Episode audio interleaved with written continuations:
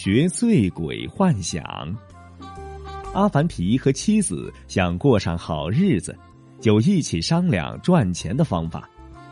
妻子思来想去，对阿凡提说：“阿凡提，我们在羊群通往草场的必经之路种上一大片骆驼刺。”当羊群来回经过的时候，肯定会在骆驼刺上留下很多羊毛。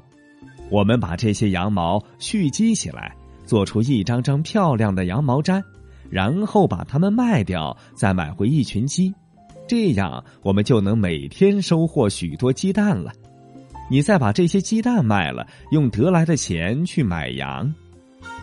那还不如从别人的羊群里抓回两只羊呢。阿凡提打断妻子的话。不行，不劳而获不是什么好事儿，做贼肯定没有好下场。刚才我说到哪儿了？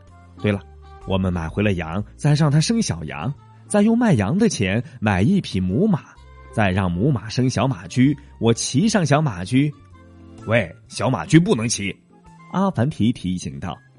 不行，我就要骑小马驹。妻子说，要不然你骑上了母马，我却在旁边步行，这不合理。要是小马驹的腰断了怎么办？不能让你骑。阿凡提急了，妻子不高兴的说：“喂，羊毛在哪儿呢？鸡蛋在哪儿呢？羊在哪儿呢？小马驹又在哪儿呢？